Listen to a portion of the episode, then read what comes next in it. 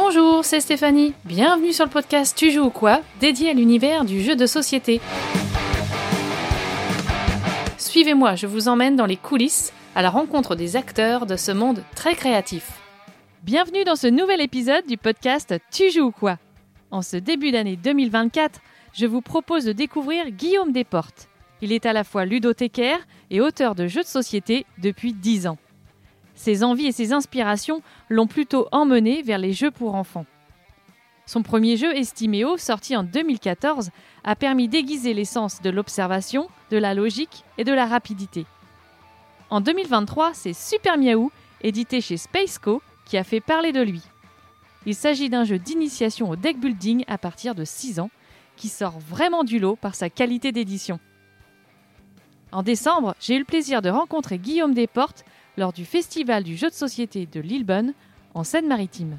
Aujourd'hui, je suis au Festival du jeu de Lillebonne et j'ai le plaisir d'être avec Guillaume Desportes. Merci Guillaume d'avoir accepté mon invitation sur le podcast. Bah, merci beaucoup pour l'invitation, ça fait vraiment plaisir. Donc euh, bah, écoute, ça fait plaisir de te rencontrer parce que voilà, on est euh, de la même région, donc euh, la Normandie. Tu fais partie euh, du bureau des auteurs rouennais, le bar, fait, oui. voilà, depuis quelques années.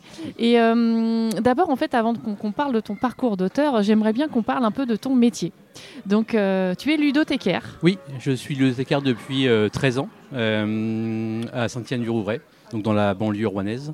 Par euh, passion, euh, j'ai découvert ce métier et euh, j'exerce depuis donc 13 ans euh, à la municipalité. Comment tu es rentré justement dans ce milieu du ludique en tant que ludothécaire? Tu as fait une formation, tu as travaillé dans un milieu proche. Comment tu es arrivé euh, à ce métier? Alors j'étais déjà animateur euh, assez classique dans des centres de loisirs et j'avais une passion pour le jeu de société. Et par la suite, j'ai postulé de manière euh, complètement euh, spontanée à la ludothèque de Saint-Étienne. Et euh, j'étais pris en vacation. Et de la vacation, après j'ai eu un contrat euh, et je suis... euh, T'es fonctionnaire? euh, Oui, fonctionnaire, oui, oui, oui.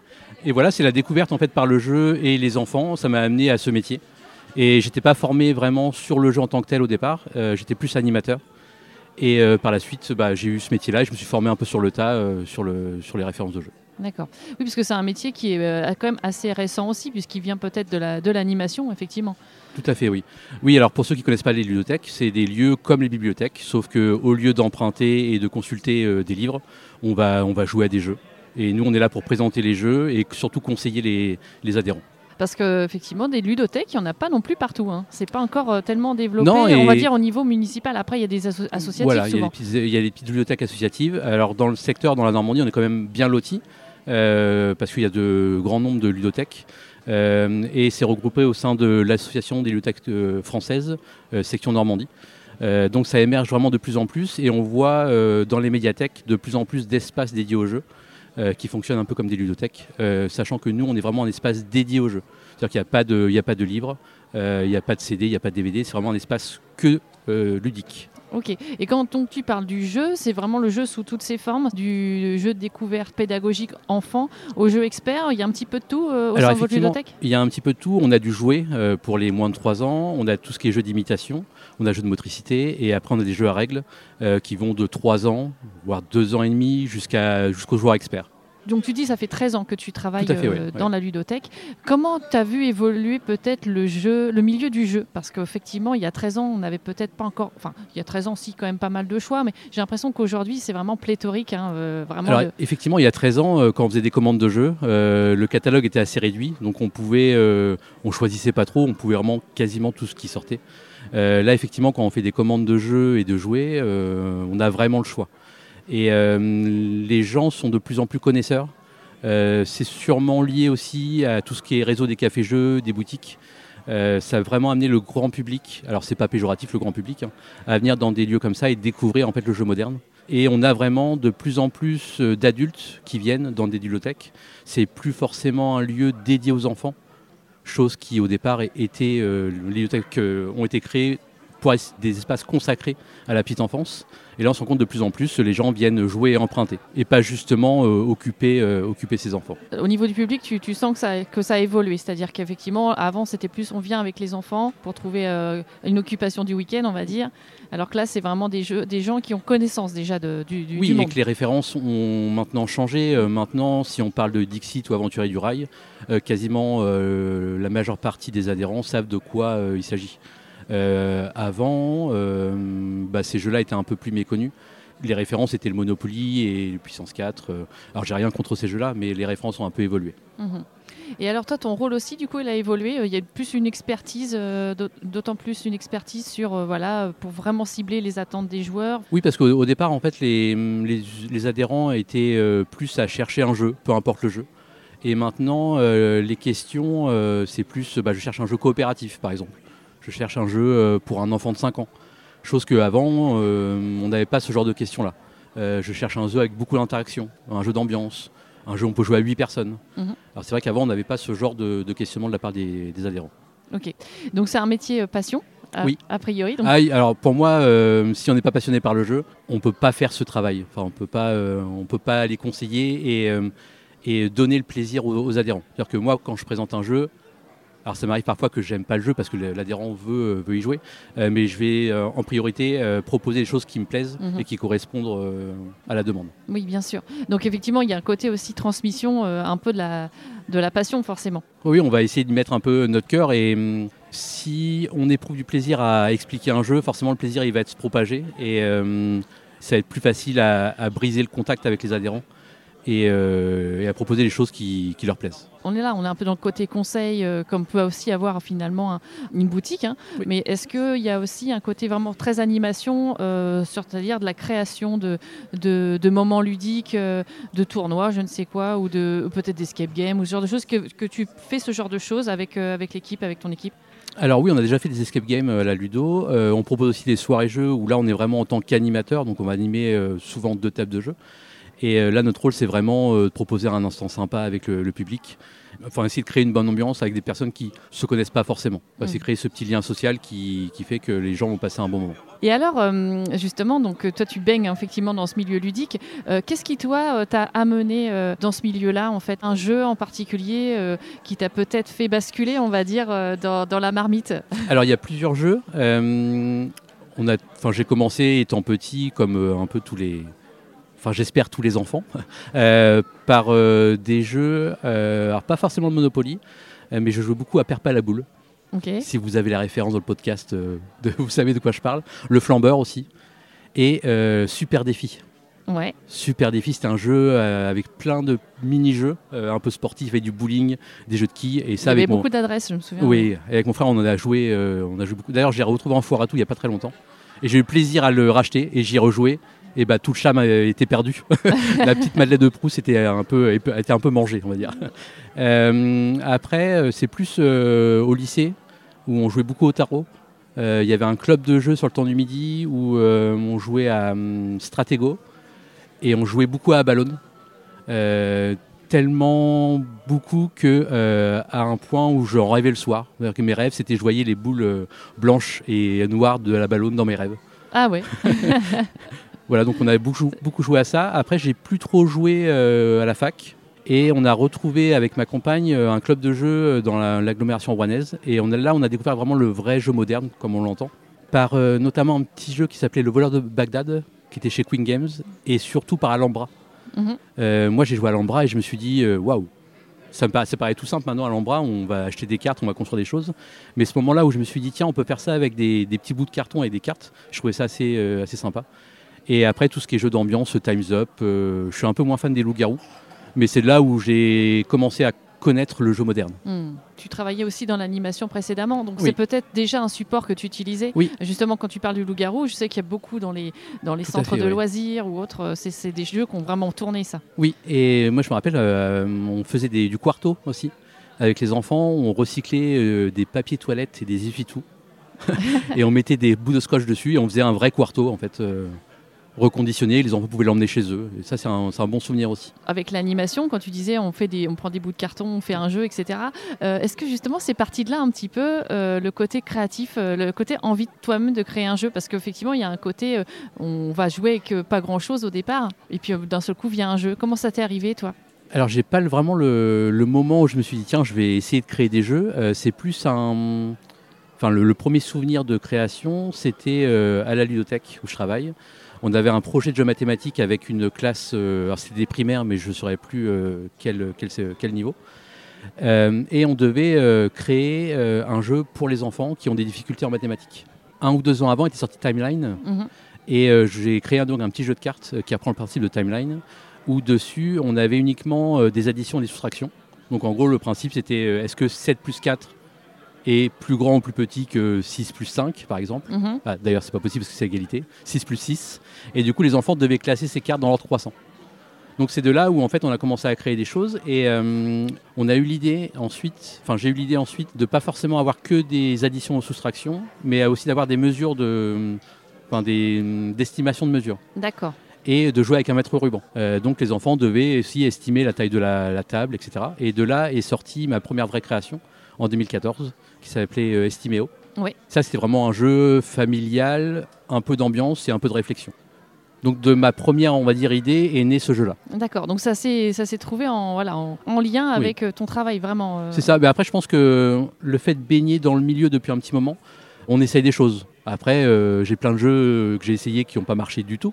Mais euh, voilà, on peut se permettre de créer des choses. Quand tu as démarré ce, ce jeu-là, c'était à peu près à quelle période? Je pense qu'on était en 2012. 2012. Donc, Donc, ça, ça, c'est- faisait deux ans que je travaillais à la Ludo à peu près. Ouais, donc là c'est ton premier euh, vrai proto Oui, qui, oui, vraiment, qui oui. aboutit en fait. Oui. D'accord. Et en parallèle, du coup, tu travaillais sur d'autres choses ou tu t'es dit, bah, justement, où est-ce que c'est le fait d'avoir été édité une première fois qui t'a donné l'envie Alors j'avais toujours un petit peu envie de créer des jeux, mais en 2014 c'était aussi la naiss- naissance de mon fils. Et euh, bah, de 2014 à 2016 j'ai pas trop créé. Et après je me suis orienté vers les jeux enfants. Je pense que c'est dû à la naissance de mon fils. Mhm. Je pourrais pas être sûr de ça, mais euh, ça paraît assez évident. Euh, et après l'envie de créer des jeux uniquement pour les enfants. D'accord. Vraiment plutôt le côté euh, partage euh, et, et progressif, un peu peut-être pédagogique avec, euh, avec ton enfant. Oui, je pense que le fait de voir jouer les gens et les enfants, ça donne aussi des idées. Parce que parfois les enfants créent leur propre jeu et parfois jouent uniquement avec du matériel. Et le fait de voir ça, je pense que ça doit infuser dans le cerveau et après les idées sortent euh, naturellement. C'est ça. C'est en observant finalement. En observant peut-être que tu qu'il y a des choses qui te viennent, des idées qui te J'ai viennent. plus l'impression, euh, notamment pour le deuxième jeu que j'ai sorti, euh, Sweet Monster chez Jeco en 2019, euh, c'est euh, lié au fait qu'on faisait un memory et je trouvais ça dommage d'utiliser une seule face et je voyais en fait les enfants retourner à chaque fois. Et l'ut- l'utilisation de la double face, ça m'a permis de créer ce jeu-là. Donc ça, c'était quoi le, principe de ce jeu? On va avoir, euh, sur un lancer de dés, euh, je vais avoir des monstres et des bonbons. Il faut retrouver donc la carte qui correspond aux deux faces du dé. Donc il y a une face monstre et une face bonbon. Si je lance deux dés, ça va faire une combinaison entre, face, entre monstre et bonbon. Et il faut que je retrouve la tuile qui correspond. Donc à mon tour, je vais retourner la tuile. Si elle correspond bien, je gagne un bonbon. La petite originalité, c'est que la tuile elle va rester sur son côté retourné. Mhm. Donc il faudra que je me souvienne ce qui était aussi en dessous. Voilà, on va jouer sur vraiment le côté recto-verso des tuiles. Ok. Comment euh, bah, tu as été jusqu'à l'édition, justement? Parce que ça, c'est aussi. euh, on peut avoir l'idée, euh, faire le, le proto chez soi ou faire découvrir le jeu qu'on a fait jouer en ludothèque ou ailleurs. Comment tu as pu aller jusqu'à l'édition, justement? C'est là le, le travail que tu as eu peut-être avec le bureau des auteurs rouennais Comment ça s'est passé? Non, j'étais pas encore dans le bureau des stores rouennais. Ça s'est fait par l'envoi de mails simplement. Euh, J'ai envoyé les règles de jeu euh, à Jeco, euh, qui a trouvé ça intéressant. Et ensuite, il y a eu l'envoi du prototype de jeu. Euh, et après des tests au sein d'école, le jeu a été signé. C'est-à-dire qu'avant d'avoir signé le jeu, j'ai jamais rencontré une personne, une vraie personne. Ah d'accord, tout s'est passé en, Oui. en démat quoi. Oui, ça. en dématérialisé comme on dit. Ok. Et euh, beaucoup de phases de test justement en école, c'est intéressant ce que tu dis. euh, Alors moi, je l'ai testé un petit peu avec les adhérents de la bibliothèque, mais euh, Jeco aussi a fait des tests avec des centres de loisirs et des écoles. Ah ok, c'était leur partie euh, aussi, d'accord. les jeux enfants n'ont pas le même euh, équilibre à avoir. Euh, C'était plus sur le ressenti, je pense, que les tests ont été faits. Ok. Et ton premier jeu donc euh, Estimeo Oui. était euh, chez Chez Viking, Viking Games. Games. oui. Alors ok. Et donc ça, ça s'est fait comment ce jeu-là J'ai participé à Paris Ludique en 2013, ce qui est encore actuellement le concours de prototype. Ah oui, d'accord, ouais. Et euh, j'ai rencontré quelqu'un qui était de Rouen et qui montait après sa boîte d'édition. Donc euh, la rencontre s'est faite vraiment euh, à ce moment-là. Mhm. Et après on a échangé et ça s'est fait euh, naturellement ensuite. D'accord. C'est une société qui existe toujours, Viking Non, Games ça n'existe plus. Non. Derrière, il y a eu, il y a eu un petit jeu avec l'univers du, Du loup. petit loup. Le petit loup Alors oui, c'est un peu particulier ce jeu-là. Je le revendique pas vraiment en tant qu'auteur. Petit loup, le jeu du marchand de sable. Oui. C'est ça. Alors si on regarde bien la boîte, c'est marqué sur une idée de Guillaume Desportes. Voilà, si vous, pouvez- si vous avez ce jeu chez vous, vous pouvez regarder. Euh, en fait, euh, ce jeu a été signé euh, avec un- une thématique. La thématique m'appartenait sur les rituels du coucher, mais la mécanique du jeu était, sur, était le Sweet Monster que j'ai sorti après. D'accord. Et du coup, ils ont retravaillé le jeu pour que la cible elle soit pour les deux ans, en gardant la thématique. D'accord, ça a été un peu une déclinaison en fait C'est ça, effectivement d'un autre ouais, jeu. Euh, Sweet Monster, il était un petit peu plus euh, pour euh, un Oui, d'âge un le, peu plus le calibrage c'est 4-5 ans, alors Ouais. que vraiment Petit Loup, même Petit Loup, le personnage, c'est plus pour les 2-3 ans. D'accord. Et là, c'est tiré en, en plus des, des livres. Oui, tout à fait, c'est hein. C'est une déclinaison des livres. Donc c'est édité chez qui ça? C'est Ozu. Ah, c'est Ozu. D'accord. Et Ouais, euh, vraiment, le grand principe de ce jeu-là, c'était euh, avant tout euh, sur les rituels du coucher. L'idée de départ, c'était vraiment que l'enfant ait les 7 ou les 6 tuiles et fasse lui-même son rituel du coucher en les plaçant dans le bon ordre. Alors, il n'y a pas d'ordre convenu. hein, on- On peut lire l'histoire euh, après se laver les dents ou avant se laver les dents. Mais voilà, c'est vraiment la déclinaison de ce petit jeu-là. Ok. Peut-être avant de devenir à ta nouveauté, comment tu as rencontré les autres auteurs du bureau des auteurs rouennais? Alors c'est un collectif que je connaissais euh, déjà, on se rencontrait souvent sur les festivals.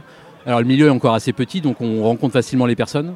Et euh, après on m'a demandé si je voulais faire partie de ce collectif, euh, chose que j'ai euh, acceptée. À peu près quelle période? Je crois que c'était juste avant le Covid, peut-être. Ok. Donc, 2019-2020. 2020 peut-être, oui. En fait, vous êtes croisés sur des festivals oui, ou ce genre oui bah, je connaissais déjà certains auteurs dans ma vie, donc, euh, donc voilà, ça s'est fait assez naturellement. Qu'est-ce que vous faites dans ce collectif, justement, dans le bureau des auteurs rouennais? Comment vous vous réunissez Euh, Qu'est-ce que qu'on fait au bar? C'est ça la, vraie question. au bar ouais. la vraie question. Euh, voilà, on se réunit. Alors, on n'a pas de locaux. On se réunit vraiment chez les uns et les autres. On échange sur le jeu, on essaye des choses, euh, on communique beaucoup et on essaye de faire des co-créations aussi. Chose que moi, j'avais jamais fait avant. C'est des temps où on va vraiment échanger sur euh, est-ce que ça, ça, ça te paraît pertinent, tel ou tel test. Voilà, À chaque fois, c'est pour euh, s'échanger des idées, s'essayer les protos. c'est ça. Des retours de test. oui. D'accord, ça doit être très très riche, j'imagine. Oui, oui, oui, complètement, oui. oui. Et euh, là, il y a de plus en plus d'auteurs euh, du bar qui ont des jeux en cours et du coup, on voit toute l'évolution euh, du bar euh, depuis 2020 jusqu'à aujourd'hui.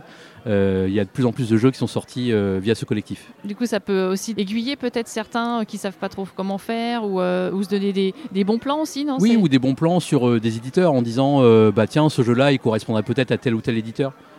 Vraiment, c'est des petits conseils euh, qu'on peut avoir assez facilement. Ok, donc là, ton actualité, c'est euh, Super Miaou qui Oui. vient de sortir euh, enfin, à la fin de l'été, hein, c'est ça? C'est ça, c'était fin août, oui. Chez Oui. Space Co. Oui. Voilà, donc encore un jeu pour enfants. Tu, Oui. tu m'en dis un petit peu plus, tu me présentes le jeu? Alors Super Miaou, le principe c'est un deck building pour enfants. Euh, dans le jeu, on va avoir deux cartes devant soi et il faut euh, à un moment du jeu pour gagner avoir le chat et la cape. Euh, pour ce faire, on va acheter des cartes au marché. Donc les cartes, ça peut être une cape ou ça peut être de la pâtée pour chat qui, une fois qu'elle apparaît devant soi, euh, va faire amener le chat dans son jeu. Euh, on a aussi une souris qui permet de voler une carte chez l'adversaire. Et c'est vraiment un jeu qui va jouer assez rapidement et avec une victoire assez euh, sèche et nette. Donc c'est parfois un peu brutal. Mais moi je voulais créer le petit, la petite sensation de à ce moment-là je retourne deux cartes et hop il se passe quelque chose d'intéressant. Et je peux même gagner la partie en retournant deux cartes identiques, une carte chat et une carte cap. Le développement s'est vraiment extrêmement bien passé. Euh, le jeu, il a vraiment connu euh, en termes d'ergonomie euh, un gros boost. Sur le prototype de jeu, il n'y avait pas la petite plaquette qui permet de vraiment faire l'action dans l'ordre. Donc on va piocher à gauche, on va jouer au milieu et défausser à droite. Euh, le marché n'était pas comme ça, aussi imbriqué dans la boîte. Et le développement s'est fait assez rapidement. On a travaillé six mois à peu près dessus. C'était vraiment une super expérience enrichissante, notamment avec la chargée de projet Léa Moinet. Il y avait Benoît Forger aussi qui a donné beaucoup d'idées. Et c'était vraiment super intéressant. C'était vraiment une belle, une belle richesse de partage. Toi, tu le considères comme un jeu plus abouti euh, ou une démarche plus aboutie ou en termes d'édition ou euh, En termes d'édition, enfin, oui, je pense que c'est le plus abouti, notamment sur le fait qu'on joue vraiment avec l'ensemble du matériel. C'est-à-dire que la boîte va faire partie du jeu, euh, le fourreau va faire partie du jeu aussi. En termes d'édition, oui, euh, notamment avec les illustrations d'Olivier Derueto, c'est le jeu le plus abouti actuellement, oui. Sans négliger ce qui est sorti avant. Bien sûr, mais c'est parce qu'après, c'est vrai qu'il y a des expériences aussi euh, de maisons d'édition euh, Oui. qui rentrent en ligne de compte, quoi, j'imagine. Alors, comment est née l'idée justement de, de ce jeu euh, Tu parlais de, de deck building, effectivement, c'est parti de la mécanique donc. C'est parti vraiment de la mécanique. Je voulais vraiment créer un deck building pour enfants. Donc, comme tout beau auteur, euh, j'ai créé un jeu de deck building, mais qui n'était pas enfant. mais je l'ai quand même proposé. Euh, ça marchait bien et ce qui marchait, en fait, c'est assez traditionnel, je ne vais pas revenir là-dessus, mais ce qui marchait bien, c'est qu'on avait une action punitive. Quand deux cartes apparaissaient en même temps, on perdait la carte qui nous rapportait des points. Mhm. Donc là, c'était pas du tout enfant parce que c'était hyper punitif, mais ce côté-là marchait vraiment euh, parce que euh, ça créait un petit suspense et ça chouinait beaucoup à table. et euh, j'ai pas jouer avec des proposé, mauvais joueurs, quoi. oui, j'ai proposé ce jeu-là quand même à Spaceco et ils ont dit bah c'est pas enfant, c'est familial, mais c'est pas enfant. Et ils m'ont dit bah là euh, c'est trop compliqué. Je disais vraiment un deck building enfant, donc j'ai retravaillé le jeu et je leur ai reproposé ce jeu-là euh, peut-être deux ou trois mois après. Et la première réponse que j'ai eue, c'est que bah, tu nous as déjà proposé un deck building Je dis, ah oui, mais j'ai changé des choses. Ouais. et du coup, après, ils ont lu la règle et j'ai envoyé le proto. Donc, je les ai pas rencontrés non plus euh, directement au départ. Je les ai rencontrés seulement euh, à Cannes en 2021, si je dis pas de bêtises. Donc, le jeu a été signé en 2020. Oui, c'est ça. Et je les ai rencontrés à Cannes en février 2021. La vraie rencontre, elle s'est faite après la signature du coup. C'est ça. Ouais, ok. oui. À partir du moment où c'est signé, alors déjà, qu'est-ce qui se négocie dans une signature de contrat en fait? On, on signe un pourcentage de droits d'auteur, on signe euh, à la vente, euh, au nombre de ventes aussi? Enfin, comment ça se passe ça? Euh, moi personnellement, je suis, je pense pas être un bon négociateur dans le sens où j'ai jamais vraiment négocié un contrat. Euh, bien sûr, je vais faire attention aux termes du contrat, Euh, mais après, je fais assez confiance aux personnes. Comment ça va se dérouler Euh, La lecture, elle est, euh, elle est assez attentive quand même, et je vais regarder les royalties qui sont attribuées. Donc, on va toucher des pourcentages sur les jeux vendus. Je vais regarder aussi la durée du contrat, le côté monde ou que francophone. Mhm. Le nombre d'exemplaires qui, va être, qui va être vendu, même si ça on le sait pas vraiment forcément au début. Ça se discute avec l'éditeur, je pense, Ok, mais j'ai jamais fait vraiment.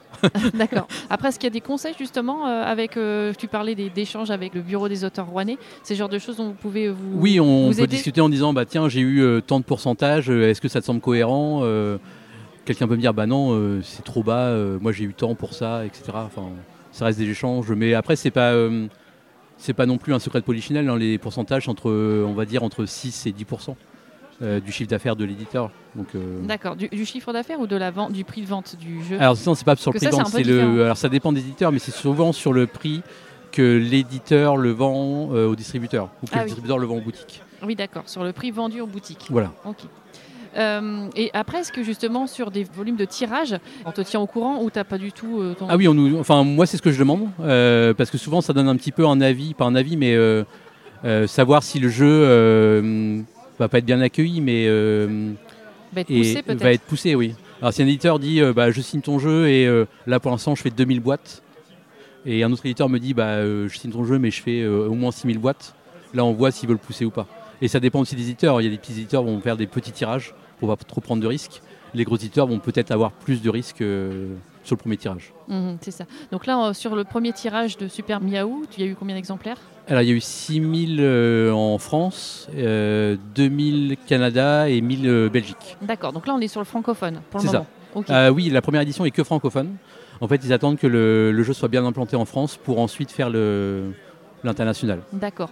Et euh, l'avantage, c'est d'être bien distribué aussi, parce que Oui. forcément, euh, Spaceco, euh, c'est Oui. distribué par Asmodée. Oui, oui. Voilà, on sait que derrière, ça va, il va y avoir une, une visibilité. Enfin, Oui. ça, pour un auteur, c'est important aussi, ça, j'imagine. C'est super important. Enfin, moi, j'avais pas cette vision-là au départ. C'était plus sur le côté Spaceco. Pour moi, c'était l'éditeur qui fait les jeux les plus jolis. Voilà, au niveau de l'édition, je trouvais il n'y a aucun jeu que je trouve soit moche, soit pas ergonomique.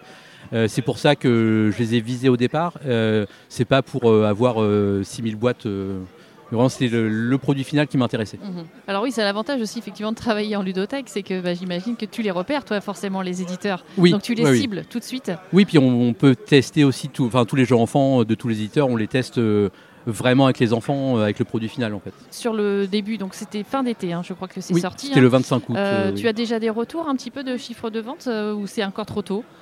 Non, j'ai pas de retour. Je sais qu'il y a un retirage de prévu euh, qui a été fait même là actuellement. Euh, donc ça veut dire que le jeu se vend Ah, bien. C'est une bonne nouvelle, ça. oui, ouais, ouais, c'est bien. ouais.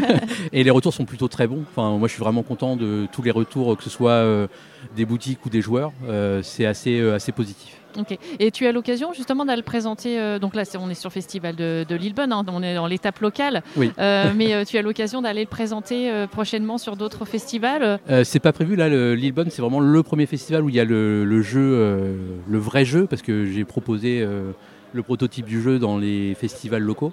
Euh, mais là, c'est la première fois qu'il est présenté vraiment avec le produit euh, final. Et euh, j'ai pas d'autres festivals en vue, hormis Cannes, et j'aurai le plaisir de l'animer. Sur le stand, du coup, Oui, faire des dédicaces et tout ça. Au dédicace, je sais pas si c'est super intéressant d'avoir une dédicace, un petit mot de l'auteur. Euh, moi, enfin, si je veux faire des dédicaces, c'est souvent avec l'illustrateur. Mais je refuserai jamais une dédicace. Ça se mais fait de je- plus en plus quand même. Oui, même sur oui. les stands des éditeurs, ils aiment bien avoir ce genre d'animation. hein. Oui, oui, mais euh, j'ai déjà, dédicacé le jeu. Euh, voilà, c'est juste un petit mot écrit. Pense que les gens recherchent plus un petit souvenir euh, de la rencontre en fait. Même si la rencontre elle dure que 5-10 minutes, c'est à un petit souvenir qu'on garde. euh. Est-ce que du coup, tu as, rencontré euh, l'illustrateur ou euh, pas encore Oui, j'ai rencontré un Paris ludique cette année, Ah, Rappelle-moi son nom Olivier Derouetto. D'accord. Et alors ça, c'est sympa aussi de voir évoluer son jeu Oui. par justement l'image et le graphisme. Là, tu es associé par euh, Space Co dans ces étapes-là justement? Oui, complètement. Oui, oui, j'ai. Alors j'avais mon mot à dire, mais à chaque fois je disais c'est super, c'est bien, c'est joli. mais oui, j'ai vu vraiment toutes les étapes, euh, les croquis de départ, euh, enfin toutes les illustrations, euh, le graphisme, la règle. Vraiment, j'étais intégré complètement dans le dans le développement. Et alors, donc, tu me disais, euh, première présentation de ce jeu à Space Co 2019, c'est Oui, ça? fin 2019, oui. Et donc sorti là euh, été 2023. Pourquoi autant de temps entre les deux? Donc le jeu a été signé en 2020, euh, devait sortir en 2022. Euh, est sorti en 2023 en raison euh, du Covid. Euh, pourquoi tout ce temps? Bah, Il y a un temps de développement qui est entre 6 mois et un an. Et il y a aussi d'autres jeux qui étaient prévus, qui sont sortis. En fait, le catalogue est assez fourni chez Spaceco.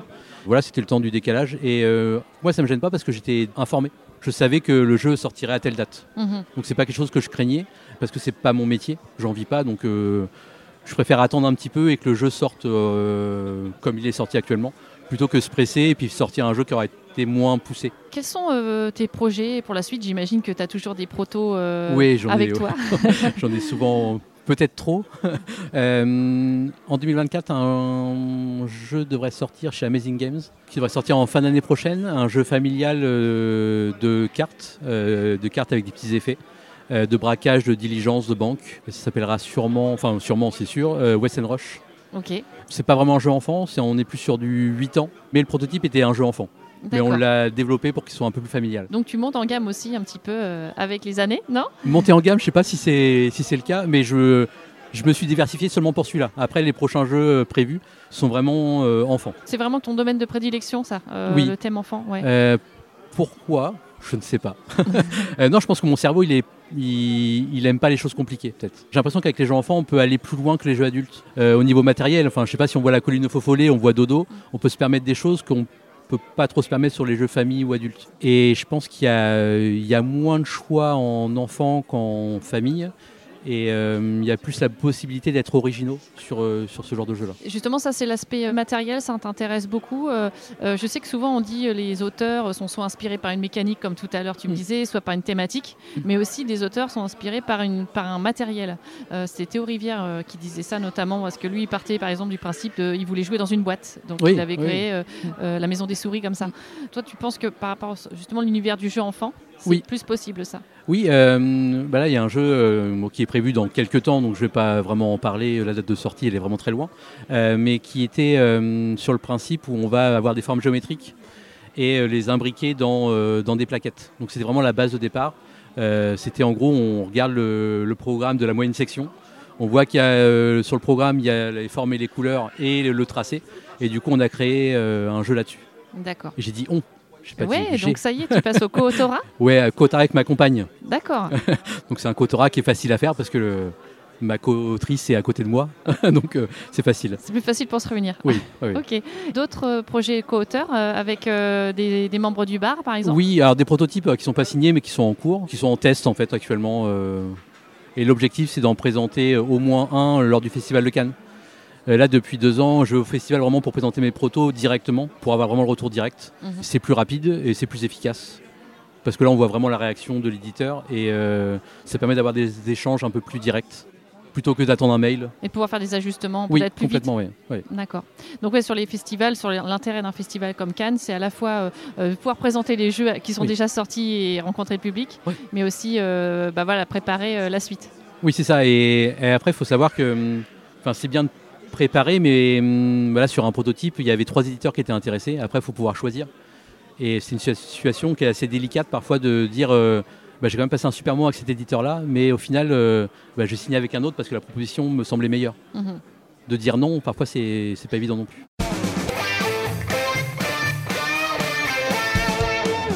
Si tu étais euh, une mécanique de jeu, laquelle serais-tu? Qu'est-ce qui pourrait te correspondre? La facilité me, me dirait le deck building, mais euh, euh, peut-être la pose d'ouvrier. Parce que c'est par, euh, c'est par là où je suis vraiment venu dans le domaine du jeu. mon premier vrai gros jeu, c'était Calus. Et c'était assez marquant parce que c'est bon, vraiment le vrai jeu de pose ouvrier. Mais ça m'a marqué et du coup, c'est la mé- mécanique que j'aime bien. Quel type de joueur tu es? Qu'est-ce qui te plaît en fait? Parce que, ok, tu crées des jeux pour enfants, mais toi, tu joues à, quoi par exemple? Qu'est-ce qui te plaît aujourd'hui comme style de jeu? Alors j'aime pas trop les casse-têtes, les jeux comme Break the Code, même si Turing Machine j'ai bien aimé, mais les jeux vraiment de déduction je suis pas très fan, hormis Turing Machine que j'ai apprécié. Euh, mais moi j'ai envie qu'il se passe des choses euh, autour de la table. Euh, je suis pas trop euh, des jeux où on joue dans son coin et à la fin on compare son score, je suis pas trop fan. J'ai vraiment besoin qu'il y ait de l'interaction entre les joueurs. On puisse se chamailler peut-être un petit C'est ça, peu, oui. embêter l'autre, C'est ça. des jeux taquins. Oui. si tu étais un, un mode de jeu, donc euh, ça répond peut-être un petit peu à ce que tu viens de dire. Euh, si tu étais un mode de jeu, tu serais plutôt donc coopératif, plutôt compétitif, semi-coop ou euh, par équipe? Plutôt compétitif, euh, même si euh, j'ai deux jeux qui vont sortir en coopération. Euh, mais vraiment, moi, ce que je recherche, c'est. euh, alors, c'est pas vraiment la victoire pour le. mais qu'il se passe des choses sur la table. Et en coopération, euh, il y a bien souvent l'idée du joueur alpha où il va faire les actions pour les autres. Mais un bon coopératif où il n'y a pas ce joueur alpha, oui, j'aime bien. Si tu étais une thématique euh, de jeu, est-ce qu'il y a un thème en particulier qui, qui pourrait t'inspirer ou qui t'inspire un peu au quotidien? J'ai pas de thème. et le thème, c'est pas quelque chose qui me, qui me porte dans le jeu. Enfin, je vais pas me sentir porté, hormis des jeux un peu comme Colt Express où on incarne vraiment quelque chose. Mais euh, des jeux avec une thématique, euh, euh, c'est pas ce qui va m'emporter. C'est plus la recherche de la mécanique qui va me, qui va me créer des petites émotions. Euh, bah écoute, je te propose aussi de me proposer un prochain euh, copain ou copine d'ailleurs à interviewer sur le podcast dans le milieu ludique. Tu pourrais me proposer qui? Bah, je crois que tu vois Grégory Grard tout à l'heure. C'est ça. Donc pour pas dire Grégory Grard, je vais dire son co-auteur fétiche, Mathieu Roussel. Euh, ils ont quelques jeux ensemble qui vont sortir qui sont très très intéressants. Et ben ça, c'est noté. Comme ça, on fera le tour du bar. Ouais, bah, carrément. Et ben écoute, euh, on termine comme euh, on fait habituellement sur le podcast avec notre phrase habituelle. Donc au jeu de Guillaume Desportes, tu joues ou quoi? Et on le tu joues ou quoi? On le fait ensemble. Ok? Ok. Alors au jeu de Guillaume Desportes, Tu joues ou quoi? Merci d'avoir écouté l'interview de Guillaume Desportes jusqu'au bout. Je vous invite à partager cet épisode autour de vous et à me laisser un commentaire sur les différents réseaux sociaux. Dans le prochain épisode, je reste avec un auteur normand. Il s'agit de Grégory Grard, qui est notamment à l'origine de Mots Malin et du jeu Sur les traces de Darwin. Restez bien à l'écoute